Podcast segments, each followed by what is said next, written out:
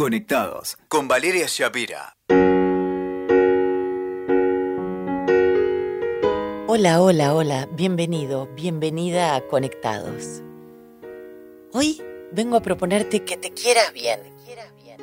Querete bien si querés que te quieran bien. Pero la caridad bien entendida, dice el refrán bien popular, empieza por casa.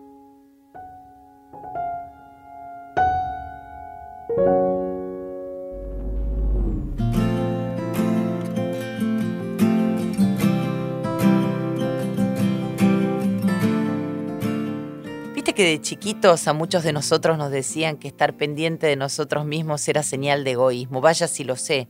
Yo era una egoísta para mi familia, porque hacía la mía, no jodía a nadie, pero era egoísta.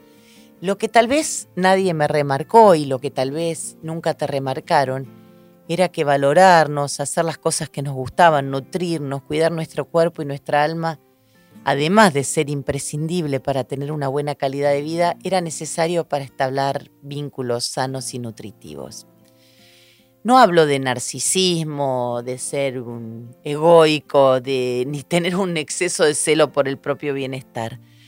Sentirse bien es esencial para poder compartir con los demás, porque si no nos queremos bien, como te decía al comienzo, no vamos a poder querer bien y no nos van a poder querer bien.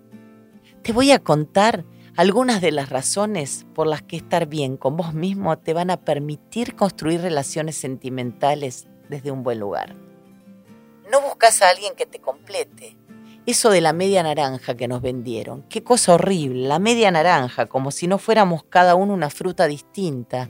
Nadie es media naranja de nadie. Cuando uno está en plenitud, busca complementariedad, no alguien que venga a llenar la naranja o a llenar nuestros huecos, nuestros vacíos. Todos tenemos huecos.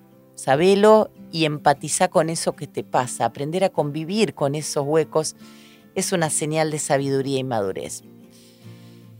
Estar bien con uno mismo permite estar con el otro por deseo y no por necesidad. Porque cuando uno arma una relación porque realmente quiere hacerlo y no por miedo a la soledad ni presionado por mandatos, las chances de que todo salga bien son mucho mayores. Cuando nos aceptamos con nuestros defectos en lugar de juzgarnos, criticarnos y sentirnos inferiores por lo que consideramos debilidades, trabajamos en nuestros aspectos frágiles y abrazamos las imperfecciones. Esto de lo que tanto habla Brené Brown en una maravillosa charla eh, y en sus libros del poder de la vulnerabilidad. Aprender a reconocernos en nuestras vulnerabilidades nos permite conectar con los demás desde un lugar más amoroso, más sensible, más humano. El desafío es poner esfuerzo en cambiar lo que no nos gusta de nosotros, pero abrazando todo aquello que no es como desearíamos. Estamos en buen amor, nos queremos bien cuando no nos juzgamos, porque cuando no nos juzgamos tampoco juzgamos a los demás. Estamos tan ocupados en mejorar nuestra vida que no focalizamos en la ajena, entonces no andamos por la vida levantando el dedito acusador y señalando a la gente. Ser positivo. Ser positivo es algo que tenemos que tener presente todo el tiempo aunque nos dominen los pensamientos rumiantes.